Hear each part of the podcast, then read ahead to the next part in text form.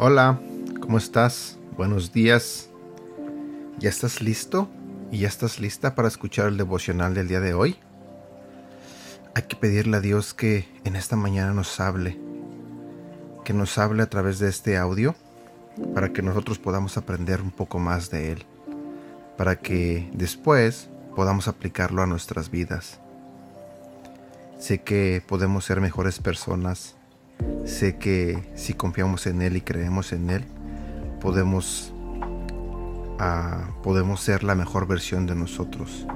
Podemos hacer el propósito, cumplir el propósito por el cual Él nos puso en esta tierra. Así que, Señor, te pido que nos hables en esta mañana. Te pido que le hables a la persona que está escuchando este devocional.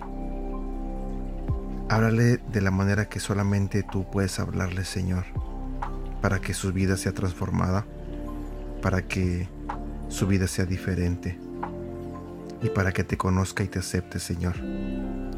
Te pido todo esto en el nombre de tu Hijo Jesús. Amén.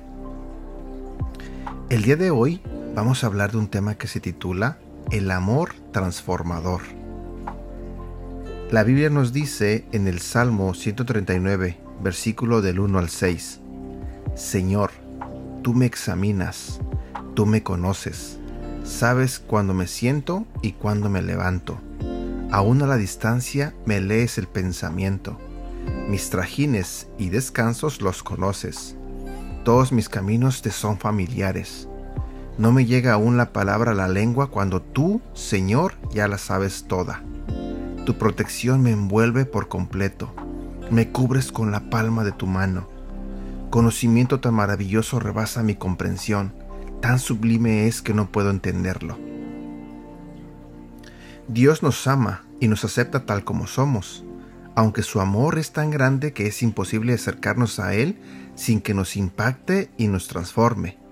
De la misma forma que no podemos acercarnos al fuego y pretender que no nos queme. Nuestro Padre es quien mejor nos conoce nuestras virtudes, nuestros defectos y nuestros errores por lo que la relación con Él es como la de una pareja que se enamoró durante el noviazgo, al descubrir las virtudes de cada uno y al unirse en matrimonio.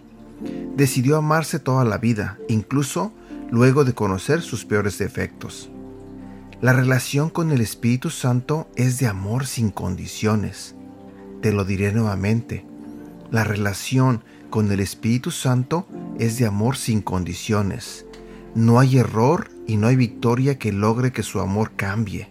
Sin embargo, desea transformarnos para que nuestra vida mejore y alcancemos la plenitud que solo se experimenta en su presencia. Dios desea convertirnos en portadores de su santa unción a donde vayamos. Por eso nos confronta y nos pide que le permitamos entrar en nuestro corazón para transformarlo y moldearlo, según su voluntad agradable y perfecta porque nos ama, desea que crezcamos y seamos mejores personas. Busco al Señor en oración. Prepárate para que te transforme. Entrégate en sus manos para que Él tome el control y dile, Padre, sé que no soy perfecto, sé que no soy perfecta. Por eso te pido que cambies mi corazón. Dame un espíritu noble que me sustente. Ven a renovarme para que pueda ayudar a otros a que te conozcan. Reflexiona sobre esto.